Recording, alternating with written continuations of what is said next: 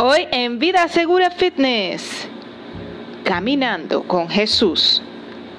Y pues digamos que Jesús, además de carpintero y tener su propio negocio, le gustaba mucho caminar. Digamos que en tu rutina diaria de ejercicios o de tu rutina de bicicleta o trotando, pues decides caminar o trotar o manejar bicicleta con Jesús y el Espíritu Santo y descubres que pues Jesús era un empresario justo.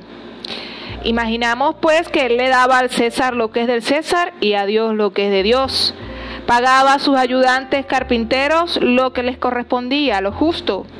Pagaba, ayudaba a su madre, le daba lo justo. También a su iglesia pagaba su diezmo. Imaginamos a un Jesús que no andaba con la viveza, con sus proveedores ni con sus clientes, que cobraba lo justo, que era responsable. Y pues caminando con Jesús, trotando con Jesús, en la bicicleta con el Espíritu Santo, nos damos cuenta que en nuestra vida las mejores decisiones, las más justas, pueden atraer más y más clientes nos damos cuenta que las decisiones más justas, las más equitativas, nos pueden elevar a otro nivel de conciencia y a otro nivel humano. Esto fue Caminando con Jesús en Vida Segura Fitness.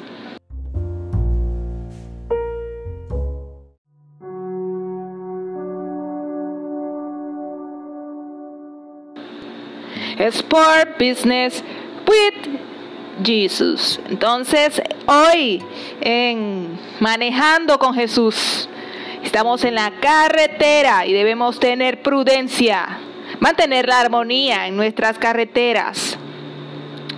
Si estamos haciendo, si vemos algún deportista o estamos haciendo deportes, nos gustaría que nos respetaran.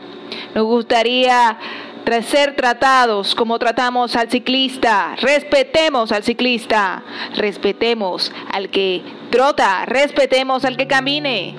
Pues estamos viviendo en una nueva Venezuela, una Venezuela de deportistas, una Venezuela de oro. Sport Business with Jesus.